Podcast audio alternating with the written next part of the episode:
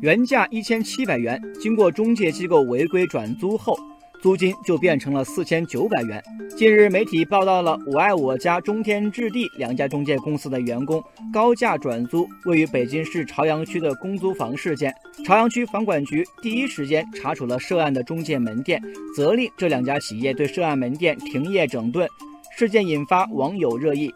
网友五朵金花说：“公租房是保障性住房，承租人不得转借、转租或擅自调换，不得改变用途。”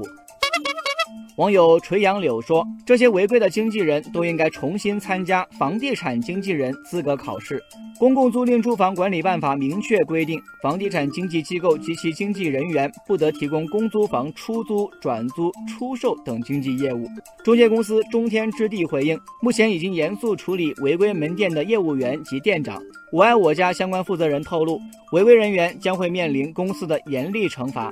当然，一个巴掌拍不响。即便经纪人想招揽业务，承租人不同意交易，自然也做不成。在违规转租事件中，承租人应该承担很大一部分责任。根据公布的处罚结果，四户擅自转租承租人被取消公租房资格，五年内不予配租配售保障性住房，并记入不良信用记录。网友童叟无欺说：“既然有能力把公租房转租出去，这不明摆着根本不缺地方住，也很可能不具备申请公租房的资质。”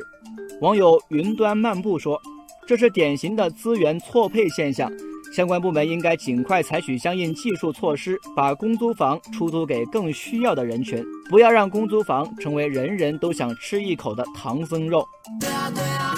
据了解，对公租房违规转租转借行为的查处，北京市住建委已建立定期巡查机制，对一经查实的违规行为坚决予以处理。目前，北京市住建委正在全面推广人脸识别技术应用，利用科技手段加强动态监管，震慑违规行为。网友皓月当空说。问题的源头在于公租房的分配环节，源头如果扭曲了，后面怎么严防死守都于事无补。网友余翔前体说，最重要的问题是这些违规转租的人到底是怎么拿到公租房的？